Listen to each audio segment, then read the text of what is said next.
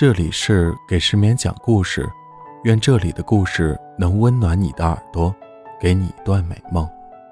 晚安，陌生人。小王子，第十三章。第四个行星是一个实业家的星球，这个人忙得不可开交。小王子到来的时候，他甚至连头都没有抬一下。小王子对他说：“您好，您的烟卷灭了。三加二等于五，五加七等于十二，十二加三等于十五。您好，十五加七，二十二，二十二加六，二十八。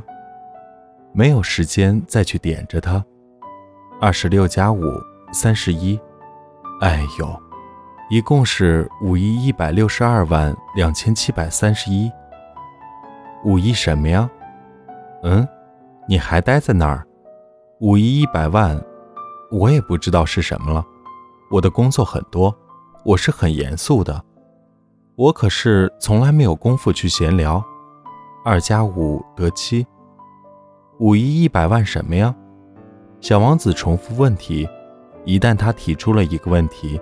是从来不会放弃的。这位实业家抬起头说：“我住在这个星球上五十四年以来，只被打搅过三次。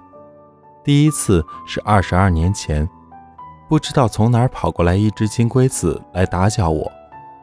它发出一种可怕的噪音，使我在一笔账目中出了四个差错。第二次，在十一年前，是风湿病发作。”因为我缺乏锻炼所致，我没有功夫闲聊。我可是个严肃的人。现在，这是第三次，我计算的结果是五亿一百万。几百万什么？这位实业家知道要想安宁是无望的了，就说道：“几百万个小东西，这些小东西有时出现在天空中。苍蝇吗？不是。”那些闪闪发亮的小东西，是蜜蜂吗？不是，是金黄色的小东西。这些小东西叫那些懒汉们胡思乱想。我是个严肃的人，我没有时间胡思乱想。啊，是星星吗？对了，就是星星。你要拿这五亿颗星星做什么？五亿一百六十二万七百三十一颗星星。我是个严肃的人。我是非常精确的。你拿这些星星做什么？我要它做什么？是啊，什么也不做，它们都是属于我的。星星是属于你的，是的。可是我已经见过一个国王，他，国王并不占有，他们只是进行统治，这不是一码事。你拥有这许多星星有什么用？富了就可以去买别的星星。如果有人发现了别的星星的话，小王子自言自语地说：“这个人想问题有点像那个酒鬼一样。”可是他又提出了一些问题：“你怎么能占有星星呢？”那么你说星星是谁的？